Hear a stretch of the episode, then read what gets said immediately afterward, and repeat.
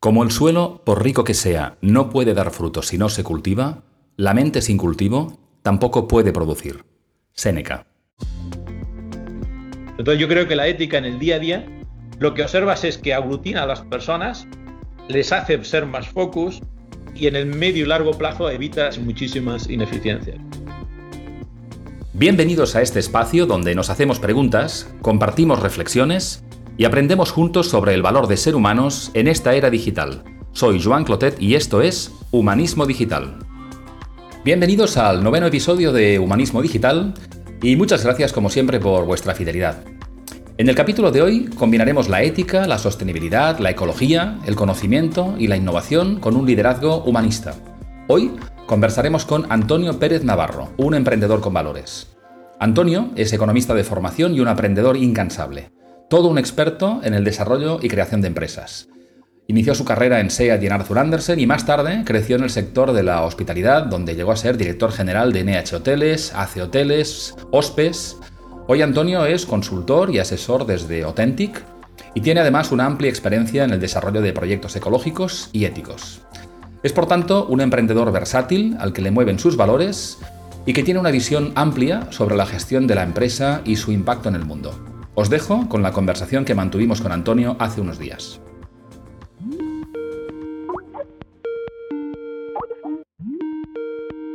Hola Antonio, ¿qué tal estás? Bienvenido a este humilde espacio del podcast de Humanismo Digital. ¿Qué tal estás? Muy bien, Joan. Un placer de poder hablar contigo. Pues la verdad es que me hace mucha ilusión, como siempre, porque tenemos conversaciones con personas a las que suelo conocer y en tu caso, pues hace ya un ratito que nos conocemos, porque me parece que hace la friolera de 34 años que nos conocemos tú y yo, que no es poco. No serán tantos, no serán tantos. Yo creo que me hace que hace poco. También estamos revelando, si fuera, si fuera la verdad, revelamos que tenemos ya unos cuantos más de 40, ¿no? Pero bueno, la experiencia es un grado, ¿no? Muy bien, Antonio. Pues oye, mm, como siempre, como siempre empiezo este, este podcast es con una pregunta que siempre es la misma y que, es la siguiente, y es que nos cuentes pues quién eres, quién es Antonio, qué haces en la vida y qué te ha traído hasta este momento de tu vida. Bueno, pues eh, soy Antonio Pérez Navarro. ¿Qué hago en la vida? Pues me dedico a, tres áreas básicas, que son la hospitalidad, que es eh, desarrollada en el tema de hoteles y turismo, gastronomía y alimentación, eh, ecológica, cultivo productos y em, elaboro productos y los vendo. Eh, evidentemente no yo directamente, sino con un negocio que tenemos con la familia y otros profesionales. Y después lo que hago es adquirir conocimiento, desarrollar innovación cada día, porque eso es, digamos, el, eh, digamos mi ah, base para desarrollar el resto. Es decir, creo que la esencia, eh, lo que hago es pues intentar cada día, en la medida que puedo, aprender un poco más. Uh, eh, bien ah, leyendo, asistiendo a conferencias y también poniendo en práctica esos conocimientos, que para mí la, acción es lo que más ayuda a aprender. Y, lo que nos ha traído aquí, pues yo creo que es esa, necesidad de aprender y rodearte de gente que te, que te impulsa, que de, alguna, de alguna forma te, te abre nuevos caminos eh, y sobre todo, pues eso al final le, se le llama la confianza, amistad, eh, y eso yo creo que es un impulso, un magnetismo eh, que me ha traído aquí contigo. Muy bien, pues bienvenido, bienvenido. Por mi parte, pues me, ocurre lo mismo. Hemos recuperado contacto hace no demasiado tiempo, pero creo que tenemos el mismo, el mismo nivel de sintonía que teníamos desde cuando nos conocimos, hacía tantísimo tiempo. Y fíjate, de, ti hay una cosa que, viéndolo con un poco de perspectiva, que, me gustaría preguntarte es lo siguiente. Em, yo te conocí a ti en una compañía en la que empezamos a trabajar tú y yo, una empresa de auditoría muy conocida, Arthur Andersen, eras auditor, pero luego te fuiste a una compañía como directivo de, un hotel, eres empresario, eres consejero, eres un emprendedor social y me dejo algunos roles. Entonces, de todas estas cosas que haces en tu vida, ¿Cómo conectarías tú ese camino desde que nos conocimos tú y yo? ¿Y cómo resumirías, si es que es posible, lo que has aprendido en esa conexión de diferentes roles? Pues te diría que hay una parte que, que la sentían hace años, cuando nos eh, vimos, eh, y otras que han tenido sentido, aunque no se los veía a lo largo de mi vida, y ahora yo creo que esas piezas que me parecían eh, que estaban impulsadas por algo que era conocer, yo creo que después una y la otra, es decir, conforme he ido actuando, eh, curiosamente se han puesto en orden. Me explico. Eh, inicialmente, cuando yo nos conocimos, nos conocimos en Arthur yo había estado previamente en, en, SEAT. Al final lo que me, me incitaba era el, el disfrute y la fuerza que te da el acceder al conocimiento, el aprendizaje, y cómo eso te ayuda a, ti personalmente y también al resto. Es decir, te dabas cuenta que la medida que aprendías, pues eras capaz de desarrollar proyectos más ambiciosos y que ese desarrollo de proyectos pues también ayudaban a otros. En síntesis, eh, ¿qué conecta el tema de los coches? ¿Qué conecta el tema de una empresa de consultoría y auditoría internacional? que con ANH, que era la empresa de hoteles, eh, después hace by Marriott, Ospes eh, y ahora Authentic y proyectos sociales como es el CID en San Juan de Deu o como es eh, el tema de la Operación Sueños con la Fundación Civil. En ambos casos todo lo que lo, une es el conocimiento, la capacidad, la, necesidad de aprender, el conocimiento, la innovación y la ética. Yo creo que al final esos tres, tres elementos son lo que, los, que los, eh, los que los unen. ¿no? Entonces, por ejemplo, lo que he visto es que después, eh, en SEAT, en aquel momento lo que me encontraba es que era una empresa súper grande. Eh, para mis padres y mi madre, que eran agricultores, yo para aquello era el máximo, era el, hijo del agricultor que, que, llega, que va a la universidad y SEAT era estaba súper contenta. Cuando cambié a Arthur Andersen, dice, oye, pero ¿qué has hecho, hijo? Para ella Arthur Andersen no era... Pero mi cambio era porque entendía que en aquel momento, eh, eh, ahora ya no tanto, pero en aquel momento Arthur Andersen era eh, tecnología, ya sabes tú, los comp era la que iba a hacer la auditoría con los Compact, Time Report, es decir, el uso del tiempo, la eficiencia, es decir, conocimiento, el conocimiento a un, grado muy, muy elevado. sea, en aquel momento aprendí muchas cosas, aunque curiosamente me di más cuenta más tarde, y fue cuando llegué al tema de los hoteles que al final lo que he entendido es que cada vez que hacía un cambio, eh, es decir, el cambio con más conocimiento, yo llegaba a, esas empresas y lo que eh, modestamente y, evidentemente con el resto de equipo lo que hacías era impulsarlas a un nivel superior de competitividad y de excelencia. Es decir, eso es lo que me atraía. Yo me acuerdo que con la época de Arthur Andersen, eh, yo tenía dos, dos proyectos. la Caixa, ¿no? que era pues, pues, también otro de los que mi padre y mi madre me dijeron, este es el sitio, eh, en el departamento de control eh, interno, y tenía otro que era NH. En aquel momento NH no lo conocía mucha gente, tenía 10 hoteles nada más. Pero sí que es cierto que lo que veía, donde yo podía impulsar y dar un salto, evidentemente con, otra mucha gente que se, incorporó, eh, Pedro Fontana y otros muchos más, evidentemente también con aquel caso con Antonio Catalán, pues eh, lo que veía es que allí donde podía yo impulsar, ayudar modestamente en mi área, en las distintas áreas, mi trabajo. Y eso es lo que me motivó. Después me di cuenta que me acuerdo que tenía un responsable de diseño que se llama Walter da Silva, que me decía, bien, Antonio, dice, ¿qué, ¿qué, crees que haces en SEA? Y yo le dije, pues no, coches. Y dice, no, dice, tú haces emociones con acero. Qué bueno. Y entonces dije, bueno, pues a ver, que yo siempre me hago la pregunta, eh, ¿qué estoy haciendo aquí? ¿no? Eh, y en, el caso de los hoteles, una de las cosas que me hizo eh, irme es que creía que era uno de los sitios donde ah, tenías más elementos que estaban en contacto con el cliente. Es decir, pues tienes desde la, cama, la alimentación, etcétera. Y entonces al final lo que encontré es que era un sitio Ah, pues muy interesante para desarrollar. Eh, en aquel momento, evidentemente, eh, creo que fue un factor importante. Y evidentemente después, eh, después de siete u ocho años, tuve la posibilidad que me atraía, me encontraba que era directivo, pero no tenía la sensación de la creación, ¿no? Y con, con, Antonio Catalán, pues me invitó a, a iniciar desde cero AC, eh, AC en aquel momento era AC Hoteles y ahora es AC by Marriott, pero desde cero. En aquel momento me dio, una me dio la sensación de que estaba en el abismo, de tener un despacho enorme y grande, me fui a un sitio pequeñito, sin secretarias, tenía casi unas, eh, un despacho enorme, yo creo que el despacho más enorme que tenía, con una secretaria, etcétera, y me encontré reducido a una mesa, eh, pidiendo a amigos que me ayudaran, etcétera.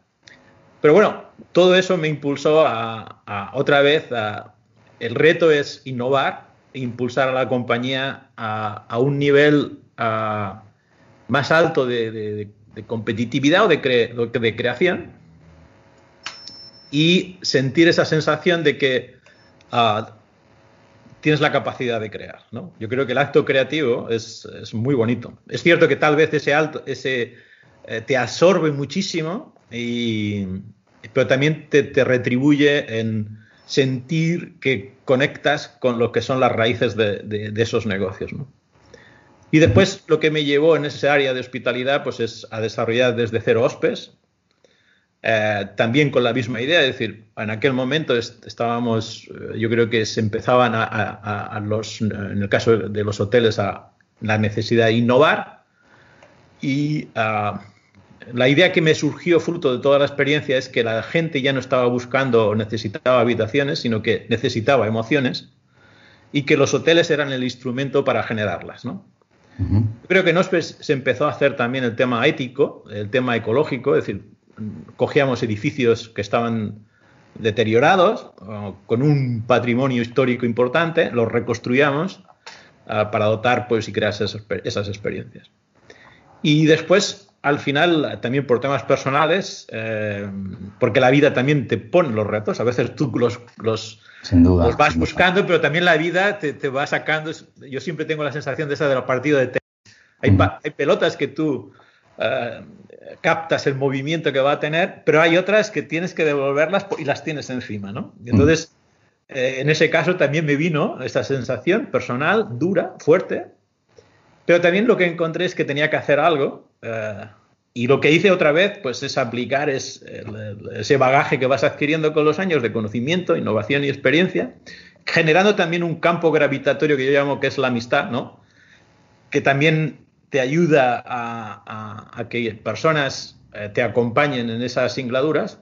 Y bueno, pues empezamos a hacer un tema con San Juan de Dios en el 2008, que, que, era complejo porque sabes que era la crisis de Lehman Brothers y, necesitábamos dinero, inicialmente 100.000 euros, y bueno, al final pues conseguimos. Eh, pues ese dinero lo hicimos y bueno, al final, en síntesis, si te das cuenta, los parámetros es Ah, yo creo que es una vertiente humana. Al final siempre he querido tener un contacto en lo que he podido ah, para tener actividades que pongan eh, los proyectos con las personas y que les ayuden a generar emociones, eh, pues para sentirse mejor, pues para impulsarlos, para inspirarlos. Y lo que siempre he visto es que cada uno de ellos, pues el leitmotiv o, el, hilo común de cada uno de estos conceptos ha sido aprender, innovar ah, con una actitud ética ah, em, y eso pues aplicado pues para ayudar a los proyectos a que adquirieran un nivel ah, de eficiencia y de competitividad. Muy bien, la verdad es que la pregunta. Totalmente, totalmente. De, hecho, me gusta mucho cómo, cómo te explicas y, cómo interpretas lo que te mueve. Porque además, fíjate que yo te he preguntado por roles y realmente me estás, eh, me estás eh, respondiendo desde la perspectiva de aquellas cosas que te han movido, ¿no? que te han movido a ti a, aportar valor también, a crear, a generar cambios, a innovar, ¿no? en diferentes, los, los, motores que se han ido enriqueciendo durante tu vida. ¿no? Y fíjate que me has mencionado también pues, el pasar por momentos de crisis también, ¿no? Eh, hablas de la crisis de su momento con Lehman Brothers y estamos en otro momento de crisis, ¿no? Entonces yo, yo te invitaría ahora que nos conectemos con el momento actual y te preguntaría cómo ves tú, estando además en sectores pues, muy castigados, cómo ves el momento actual y, y desde tu perspectiva y de tu experiencia, ¿con qué mirada crees que los líderes del ámbito empresarial deberían afrontar pues, los retos que supone la situación en la que estamos? Pues yo personalmente ah, cuento mi experiencia. Eh, creo que en este momento, evidentemente, y eh, creo que es eh, uno de los momentos en los cuales ah, te das cuenta de que aquellas herramientas que habías utilizado para estar aquí dejan de ser eficientes. Ah, y tienes que construir otras y otras siguen siendo válidas. Es decir, pues evidentemente aparece una que es la zozobra, ¿no? ¿Qué pasa? Incertidumbres, em, tanto en la familia como en las, empresas. Por ejemplo, el sector hotelero, pues el sector hotelero eh, está sufriendo.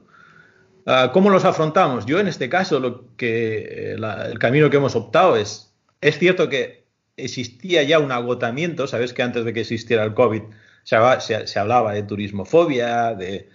Sí que es cierto que en algunos eh, datos ya mostraban que algunos modelos de gestión estaban mostrando agotamiento. Y yo lo que he observado, y eso ya lo empecé hace dos años, que era eh, otra vez la ética, la sostenibilidad y la ecología eran eh, elementos que veía, igual que en el año 2001-2002 veía el tema de las emociones a través de los hoteles, ya también con una actitud llámale ecológica, ética, aunque en aquel momento costaba un poco más de entenderlo, eh, emprendimos y, y, entonces observé dos cosas. Lo que ya es esperar a, tener resultados. Siempre los datos nos ayudan a interpretar lo que pasa, ¿no? Y es en el caso nuestro en Alicante, los números en julio y agosto que fueron malos para el resto del sector, nosotros tuvimos una performance eh, por encima de la media. Evidentemente llegó eh, septiembre tuvimos que cerrar porque se cayó todo el tema, los países empezaron a cerrar. Y ahora lo que observamos es que, es que hay que hacer una transformación, es decir, hay que implementar todo el tema, básicamente dos, dos elementos que son la sostenibilidad y la ecología por un lado eh, y el tema de la digitalización y la innovación. ¿no? eso es fácil de hablarlo y comentarlo, pero después lo que tiene es una labor mucho más intensa Em, de, hablar con las personas y, aglutinarlas para decir que ese va a ser el camino eh, que nos, nos, haga salir de la zozobra. Y después también tienes que, eh, de alguna forma, generar o utilizar la confianza en el sentido más positivo, es decir, esa, confianza que has ido generando, eh, pues aplicarla también aquí con el objeto de buscar alternativas. En concreto, nosotros lo que estamos mirando en este caso es evidentemente, eh, estos próximos meses, yo creo que van seis, siete meses, incluso puede que un año, lo que va a haber es una transformación. Nosotros lo que hemos instrumentado es unas eh, medidas para ser uno de los ah, players que ayuden a transformar el sector hotelero. Yo creo que va a cambiar tanto de modelos de, configuración ah, como de, digamos, de, decir, de, qué elementos utilizas, qué materiales utilizas, etcétera. Nosotros tenemos la experiencia previa de que ya hemos hecho tres en este ámbito. y yo creo que también la otra será eh, el, cambiar la percepción de las personas. Lo que, una de las cosas que te encuentras es que, por ejemplo, en el caso hotelero, eh, la innovación no solamente está en el HAR, es decir, en el hotel, sino también en, las personas, en la mente de las personas. Los recepcionistas, ya con la digitalización, hay tareas que antes hacían y van a dejar de hacerlas van a, transformarse y tienes ese es el gran challenge que hay es transformar a las personas en, eh, o ayudarles a que cambien de ser eh, eh, generadores de o transformadores o de, papel, de, llevar de un papel a un sitio a otro, de generar actividades muy rutinarias, a ser generadores de emociones, ¿no? Es decir, yo creo que ese es el gran, uh, el gran challenge. A que las organizaciones que existían antes, pues ahora tienes que cambiarlas en otro ámbito y ayudar a las personas para que se impulsen y sean uh, las que verdaderamente uh, generen esa, esos modelos sostenibles y digitales. Esos serían los tres puntos. Por una parte, digitalización, por otra parte, sostenibilidad y ecología, y después la tercera es eh, impulsar para que esas habilidades que las personas tienen emerjan, ¿no? Eso es lo que estoy haciendo. En el tema de la agricultura ah, y gastronomía, pues evidentemente también. Es decir, la agricultura está yendo, es de los negocios que eh, la gente tenemos que comer, con lo cual eso es relativamente está viendo, pero sí que es cierto que estamos aprovechando para digitalizar todos los procesos de, de, la producción agrícola, ah, transformándolo. Nosotros producimos todo en ecológico, y eso lo estamos haciendo. Y en la parte de conocimiento, pues eh, adquirir, escuchar, ah, experimentar con el objeto de estar ah, en, el, en, el, nivel que te permita eh, ayudar no solamente a, las empresas donde tú estás, sino a otras, a dotarlas de ese factor de competitividad, a, ayudarlas a pegar el salto a, la época post-COVID con, con, éxito. Ahí, por ejemplo, pues Ah, estoy actuando como consejero ah, de Concatel, que es una, empresa, yo creo que desconocida, pero muy potente, tanto en España como en, como en Europa. Y ahí lo que estamos ahora en este momento es transformando y siendo un elemento que ayude a las empresas a eh, ser, dar el salto para ser competitivas en el mundo post-COVID. ¿no? De hecho, eso es lo que estoy desarrollando en, mi, en, este momento. Sobre todo yo fundamentalmente te diría que hay un elemento personal, porque eso sería, que es, aunque no es fácil, es ah, afrontarlo como un reto, que es único, para que nos ayude a, a mejorar nuestras habilidades y nuestras cualidades. Vamos a tener que utilizar el esfuerzo, pero todo lo que hemos aprendido en este momento es reorganizarlo e intentar a que nos impulsa a, que alcancemos un, digamos, un nivel, no sé si de conocimiento o de experiencia mayor, eh, que creo que cuando pase, aunque lo pasaremos un poquito mal, pero eso siempre es el precio que tienes que pagar para el esfuerzo y el conocimiento, después yo creo que es una, seguro que puede ser una forma de sentir haber podido o participar en proyectos que han, han salido exitosos y que a la vez, yo creo que para mí eso es lo más importante, ayudas a multitud de familias y personas a que este momento sea eh, lo menos eh, complicado y, lo, y, lo, menos doloroso posible. De hecho, me gusta mucho la visión humanista que tienes de la gestión del negocio, también por eso el interés también de esta conversación, ¿no? Porque así te veo yo, ¿no? Yo te veo como un, un, emprendedor con un foco muy humano, ¿no? Es decir, muy enfocado a conseguir éxito, resultados, transformación, innovar, pero con las personas muy, muy presentes. Y de hecho me has respondido a dos preguntas que tenía aquí previstas que me has hecho un tres en uno, pero me gustaría poner el foco en algo en particular que has dicho y creo que está en boca de muchas personas y muchos líderes, muchas empresas, son la ética y los valores. Y yo, en tu caso, desde que te conozco, es algo que está muy presente en tus proyectos, en tus propuestas, no solamente en tu vocabulario. Entonces, mi, cuestión es, cuando hablamos de ética y valores, ¿qué importancia crees que tienen para ti hoy en día en el ámbito, digamos, organizativo, empresarial? ¿Y cómo se gestiona esto? Bueno, yo, ah, yo creo que al final... Ah, yo creo que hay una parte que seguro que, segurísimo, que me, las, me la han transmitido mis padres, ¿no? Es decir, eh, pues yo creo que el agricultor siempre ha sido un, eh, siempre, oye, hay que ser un, hombre eh, con palabra. antes no se decía ética, sino, oye, tienes que hacer, que nadie te diga que has hecho un, tienes que comportarte bien, la ética, ¿no?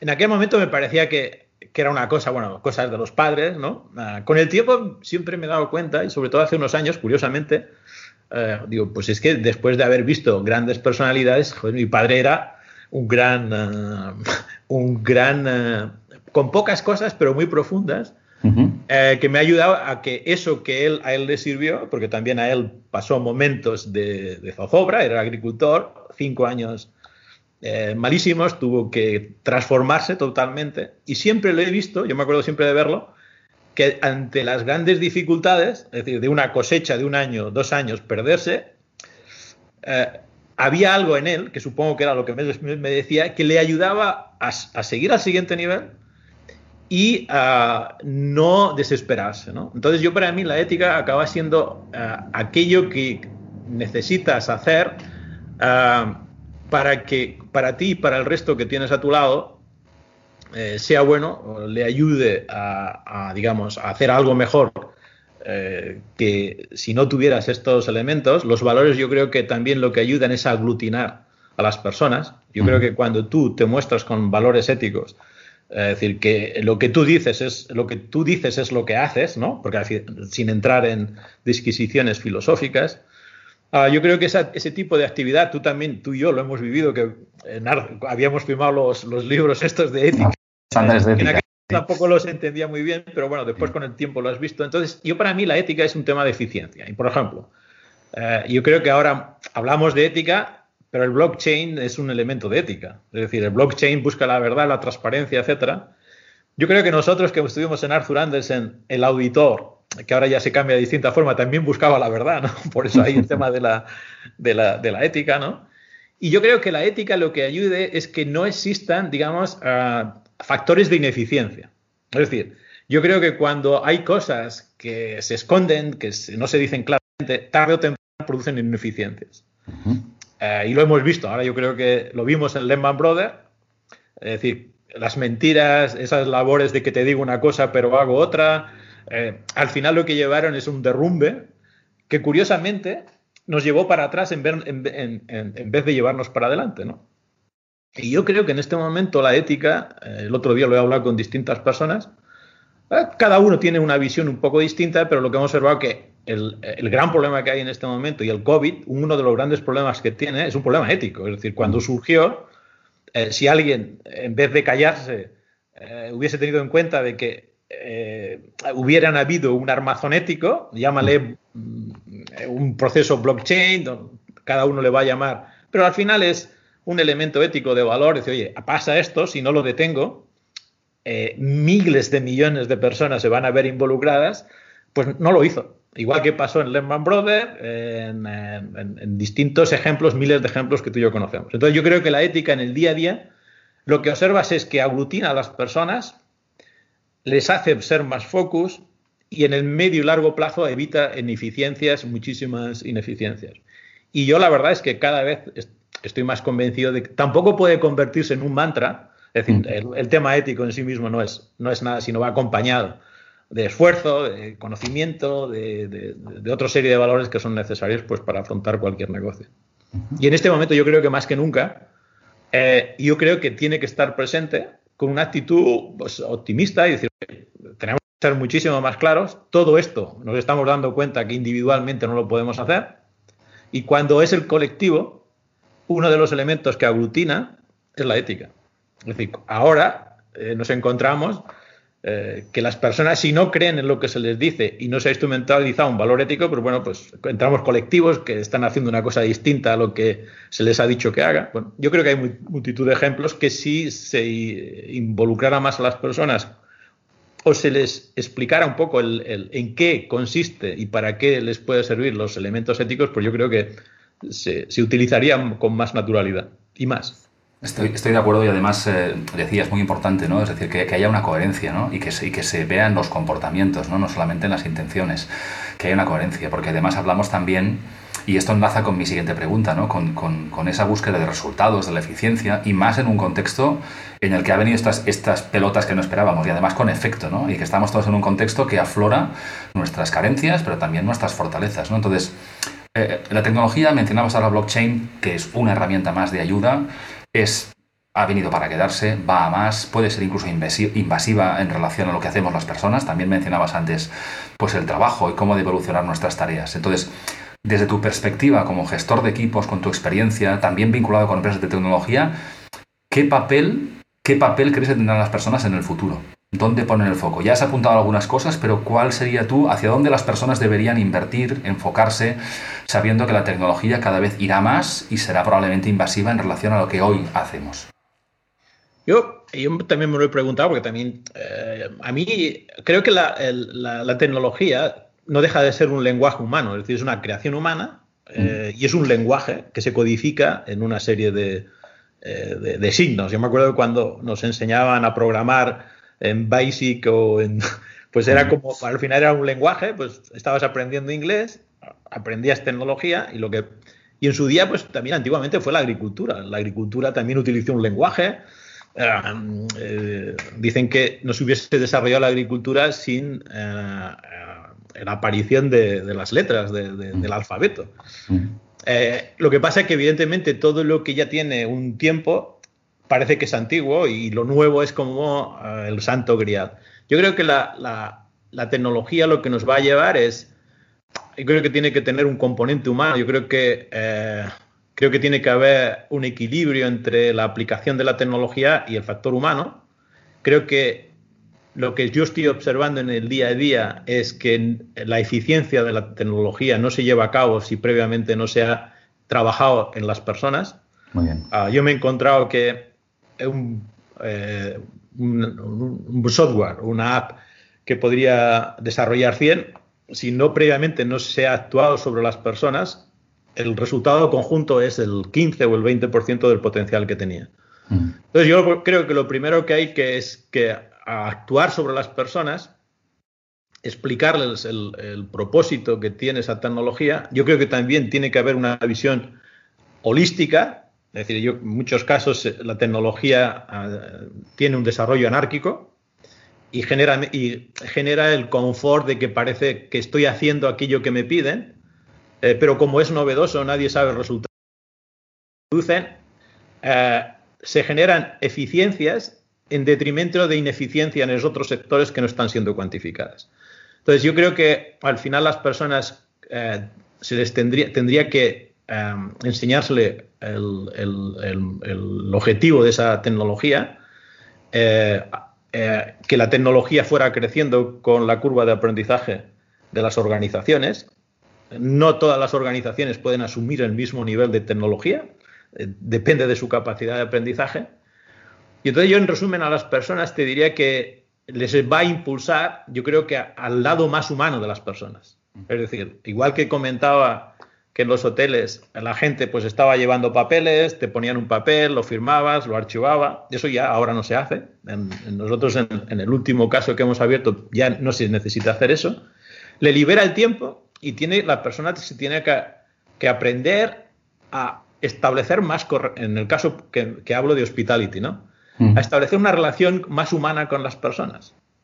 Porque las labores más de eh, rutinarias ya las van a hacer las máquinas. Entonces, curiosamente, y eso ya exige, y eso ya no es un tema de la tecnología, sino de la aplicación de una cultura tecnológica, eh, yo creo que lo que impulsaría es más eh, el desarrollo humano, el cómo comunicarnos de una forma mejor.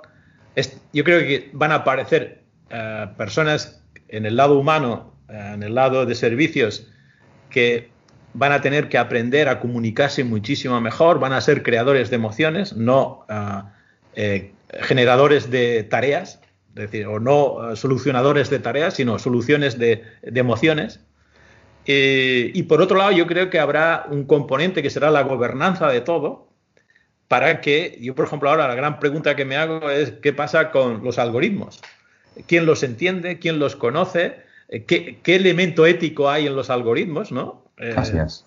Entonces, todo ese tipo de cosas, yo creo que por una parte y después yo creo que si hacemos una pirámide está la gobernanza de, la, de, la, de, los llamados algoritmos, ¿no? no es que esto lo hace el algoritmo y tal, bueno, sí, pero ¿quién ha entrado eh, y quién, quién es el fiscalizador de los algoritmos? ¿no? Porque si yo, por ejemplo, tengo, no sé, el otro día me comentaron de una compañía de utility, no, es que esto tiene un algoritmo, digo, hostia, pero, eh, perdona la expresión, digo, es que si tiene un algoritmo, ¿quién lo conoce?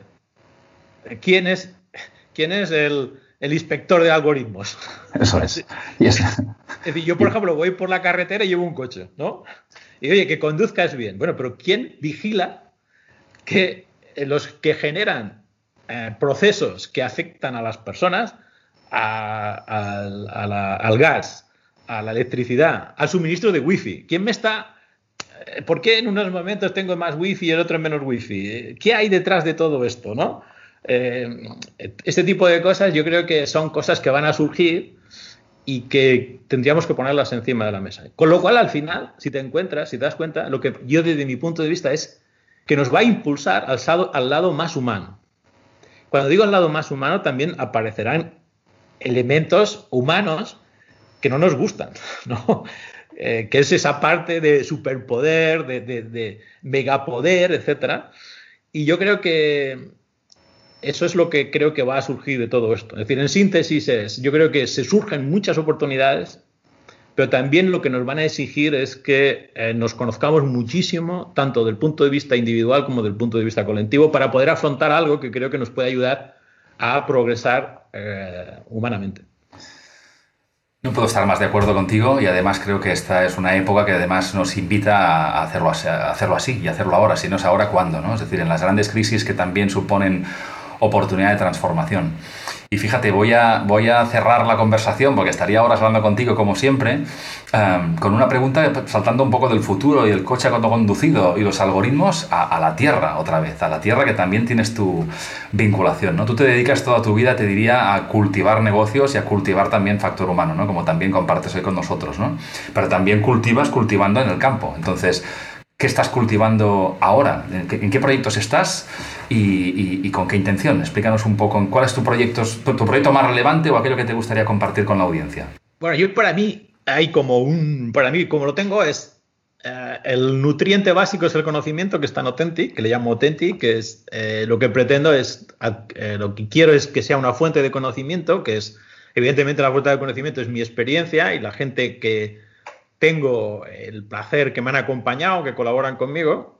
Eh, entonces ahí lo que pretendemos es eh, estar al corriente de lo que está pasando, adquirir conocimiento tanto por ah, conocimiento básico, ah, conocimiento fruto de la acción que tenemos, incorporación de personas que tienen una experiencia en campos determinados, es decir, en síntesis, conocimiento que permita conocimiento y ah, los el, knowledge necesario para aplicarlo en procesos, en proyectos o en, eh, o en acciones, ¿no?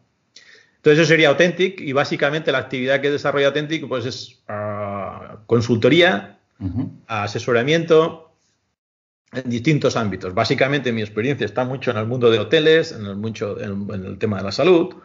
Ah, también aplicamos, trabajamos con organismos públicos en el desarrollo de proyectos eh, sostenibles, con distintos, estamos trabajando con dos ayuntamientos, eh, hemos trabajado con hospitales, hemos trabajado con cadenas hoteleras, em, hemos participado apoyando en el cambio o transformación de, empresas. Em, ese sería el ámbito donde nutre a otros proyectos. Y después está los proyectos concretos, que es el tema de hospitalidad. Aquí estoy en Seragua, que es una cadena, una marca de hoteles sostenibles y ecológicos. Y eh, ahora estamos en proceso de desarrollo. Eh, evidentemente los hoteles están cerrados, pero también estamos, lo que te he explicado anteriormente, estamos eh, enfocando la compañía para prepararla para el COVID e intentar que salga fortalecida de todo esto. Es, es verdad que partimos, yo creo que es de, las únicas marcas que hay en este momento sostenibles, totalmente sostenibles en el, ámbito de la hospitalidad. Y después hay otro, otra, otra actividad que es la, agricultura y la, y la gastronomía. Aquí en este caso estoy por impulso familiar. Eh, estamos desarrollando eh, en, eh, en, el norte de Granada, en el altiplano, a más de mil metros de altitud, la agricultura sostenible y ecológica, aplicando la tecnología como elemento de eficiencia. Elementos distintivos, pues bueno, estamos en altitud porque nos hace ser mucho más eficientes en los costes en ecología. Cuando más bajas, más costes tienes para cultivar en ecológico. Y cuanto más alto estás, pues mm, eh, las condiciones son mejores para hacerlo en, sostenibilidad y ecología, pero también necesitas protegerlo y aquí utilizamos la tecnología. Aquí colaboro, yo eh, estoy impulso esto, no estoy 100% eh, mío, sino que colaboro con otros socios y ahí curiosamente cada vez más la agricultura está teniendo más tecnología, tecnología aplicada y el conocimiento, lo que es el, business intelligence, que evidentemente pues lo da un ingeniero agrónomo que tenemos que también nos ayuda.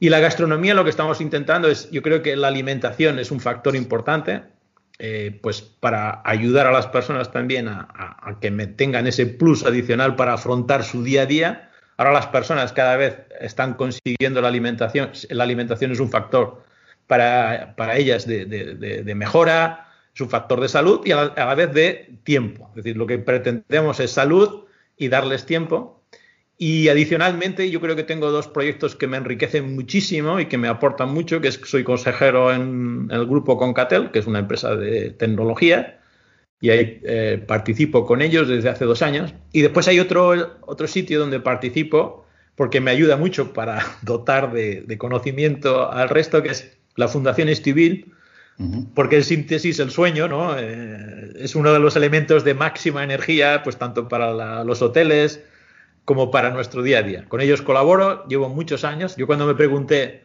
en el tema de hoteles, digo, al final, ¿qué haces aquí, Antonio? Digo, pero al final es que la, sueña, la gente sueña, duerme y descansa, ¿no? Pues, y llevo colaborando con Eduardo Estivil, que es el, pues, pues prácticamente casi 16 años, eh, porque siempre el sueño me ha parecido que... Y después tengo algún tema social, que como te he comentado, que, es, eh, que tiene que ver con San Juan de Deu, que colaboro con ellos. Entonces, a, eso me, dedico. Mi core business acaba siendo el Authentic, es donde intento uh, generar el, ese, ese, conocimiento, esa innovación que precisa para ayudar un poco a las empresas y empresas, asociaciones, para ayudarles a pegarles impulso de innovación y elevarlas con sus equipos a niveles superiores de competitividad y eficiencia.